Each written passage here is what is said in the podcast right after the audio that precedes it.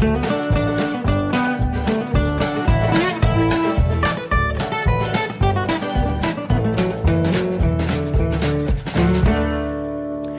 willkommen zu Jörn Schaas feinem Podcast Episode, 5, nee, Episode 40a und der Auflösung dessen, was mein kleines Parkplatzmalheur da mit mir gemacht hat. Ich äh, setze einfach mal als bekannt voraus, was äh, der Grund war, dass es jetzt hier eine zweite Folge in so kurzer Zeit gibt.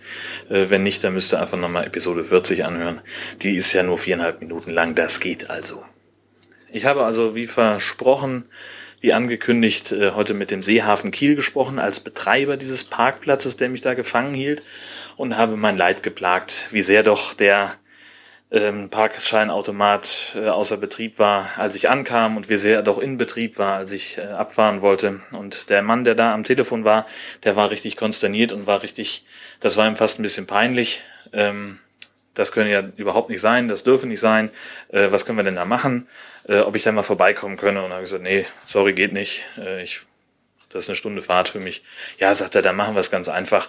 Dann scannen Sie doch das Ticket einfach ein und mailen mir das rüber an die und die Adresse. Schreiben Sie Ihre Bankverbindung dazu. Wir erstatten Ihnen den Betrag.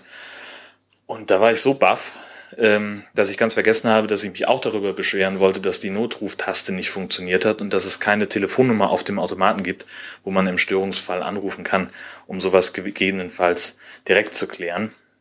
Insofern, äh, ja, Problem gelöst. Man muss offensichtlich nur mal richtig laut meckern und spontan podcasten, äh, damit so ein Problem sich dann von alleine auflöst in Wohlgefallen.